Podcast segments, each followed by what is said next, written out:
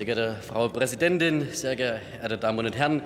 Diejenigen, die glaubten, dass die Freiheit und die offene Gesellschaft schon automatisch irgendwie die Geschichte auf ihrer Seite haben, werden durch das Regierungshandeln der Kommunistischen Partei China seit Jahren eines Besseren belehrt.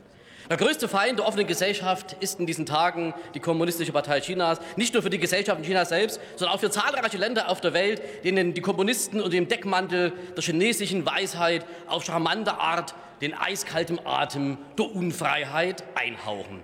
Mit der Belt and Road Initiative, Xi Jinpings wichtigstem außenpolitischen Projekt, schafft China seit mehr als zehn Jahren in 140 Ländern ein System von Abhängigkeiten getreu dem Motto Loan to Own. Während Chinas mit der BRA seit Jahren Tatsachen schafft, blieb unsere Antworten, da haben alle recht, hier viel zu lange, viel zu vage. Während wir noch über die richtige Balance zwischen den drei Dimensionen Partner, systemischer Rivale oder wirtschaftlicher Konkurrent diskutieren, hat die KPC diese Frage schon vor Jahren glasklar beantwortet. Für sie geht die größte Bedrohung von der offenen Gesellschaft des globalen Westens aus. Auf meinen Reisen in den ASEAN-Staaten ist die am meisten gestellte Frage an mich, wo ist Deutschland? Wir wollen nicht auf China angewiesen sein.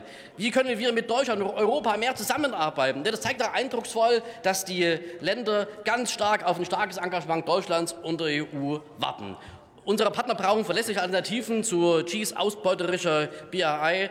Deshalb ist es absolut richtig und wichtig, dass die EU mit ihrem Global Gateway Programm unseren Partnern eine demokratische und vor allem rechtsstaatliche Alternative anbieten.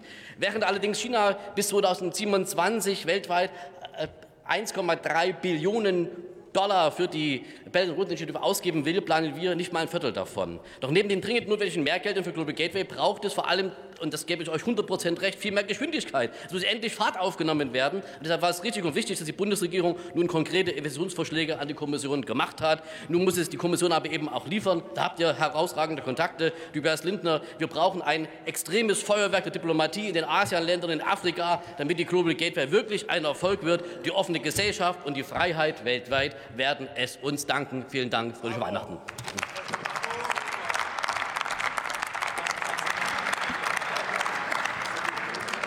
Volkmar Klein hat das Wort für die CDU.